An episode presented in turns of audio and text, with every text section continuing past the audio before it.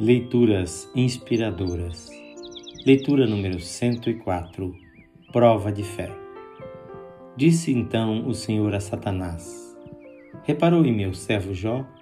Não há ninguém na terra como ele, irrepreensível, íntegro, homem que teme a Deus e evita o mal. Será que Jó não tem razões para temer a Deus? respondeu Satanás. Acaso não puseste uma cerca em volta dele da família dele e de tudo que ele possui?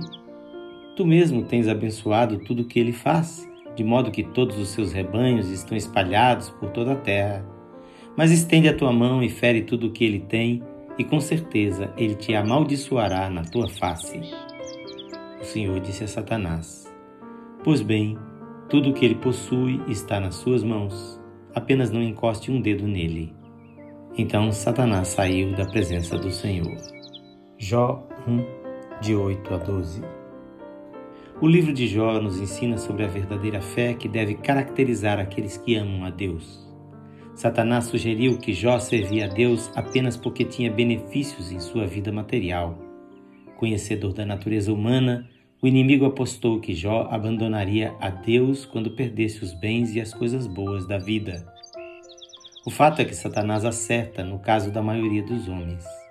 Muitos cristãos abandonam a fidelidade e o amor a Deus ao se verem privados de dinheiro, saúde e outras coisas que consideram que Deus parece ter obrigação de manter. É difícil, no mundo tão materialista e humanista de hoje, ter a visão de que estamos num mundo caído e condenado e que precisamos ter esperança unicamente na vida eterna que está sendo trazida na salvação em Cristo.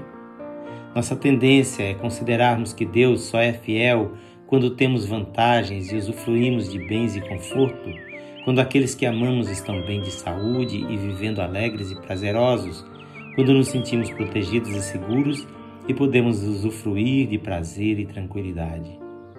O que poderia Deus dizer sobre mim? Será que sirvo a Deus apenas para obter as coisas que vêm dele? Será que confio somente quando posso ver vantagens aqui? Por isso a prova é tão importante na vida.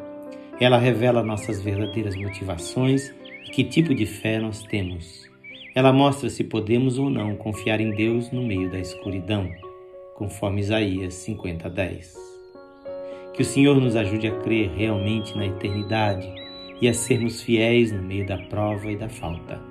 Que o nosso coração possa mostrar gratidão pelo bem que tivemos o privilégio de experimentar e pelo bem eterno que teremos em vez de reclamação pelo que perdemos nesta vida passageira. O texto desta leitura é de autoria deste seu amigo, pastor Edson Grando. Que o Senhor Jesus abençoe o seu coração e lhe conceda fé no meio de toda a prova.